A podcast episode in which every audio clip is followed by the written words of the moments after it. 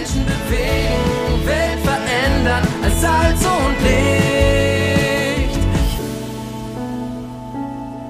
Hoffnungsgeschichten. Hundertmal von Gott bewegt. Ein Podcast der Allianzmission. Zum Vorbild geworden. Magdalena Burkhoff berichtet aus dem Go Global Auslandsjahr von der Europatour.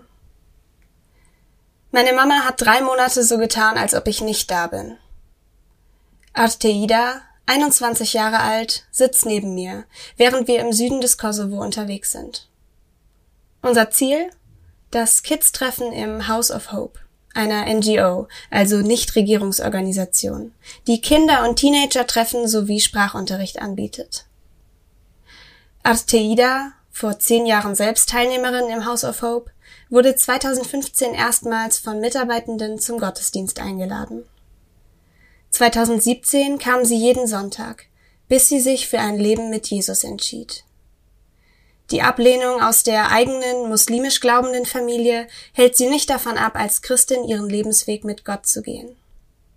Heute leitet sie Kids-Treffen im House of Hope, schult neue Mitarbeitende und ist ein Vorbild für viele Kinder und Jugendliche.